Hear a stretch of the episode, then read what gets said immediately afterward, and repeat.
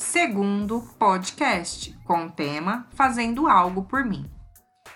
Você precisa fazer algo que te deixe feliz, algo que você esqueça o mundo lá fora e olhe apenas para si. Não pense que isso é egoísmo, isso é amor. Amor sem limites a nós mesmos. Como posso amar o outro se não aprendi a me amar?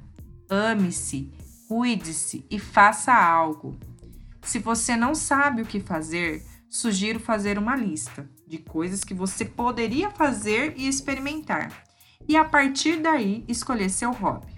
Se você já tem, ótimo, coloque em prática ao menos três vezes por semana ou cinco minutos por dia. Por aqui, o basquete desliga minha mente e me traz para aqui e agora. Tipo uma caixa do nada, igual dos homens têm. Descobri esse hobby aos 27 anos e fiquei apaixonada. Me encontrei. Ele literalmente mudou a minha vida para melhor. Para chegar nesse resultado, eu fiz apenas uma lista.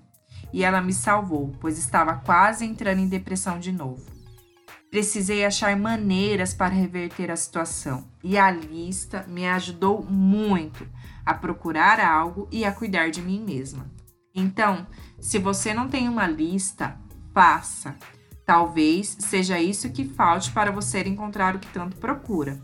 Você pode se encontrar através de uma atividade física ou um corte de cabelo, um curso de automaquiagem, cuidar das unhas, designer de sobrancelha, um, uma lipo, enfim, algo que te deixe bem. O importante é ter algo que te fortaleça, que você não fique sem algo para renovar suas energias, para encarar filhos, esposo, pai e até o trabalho. Você precisa de uma válvula de escape. Pode ser também a leitura, sentir cheiro de livros ou até mesmo através de e-books. Pode ser séries, pode ser podcast, de preferência o meu.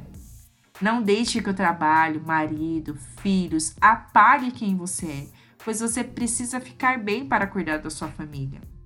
Outra coisa, não deixe que o tempo seja seu inimigo. Pegue ele no colo, dê um abraço e um beijo nele e faça as pazes com ele. Torne ele seu melhor amigo, para que você se sinta bem. Não dê desculpa por falta de tempo. O dia tem 24 horas e reservar uns 5 minutinhos para você será de grande valia. Respire e inspire no que está à sua volta e não esqueça de agradecer a cada momento por suas conquistas.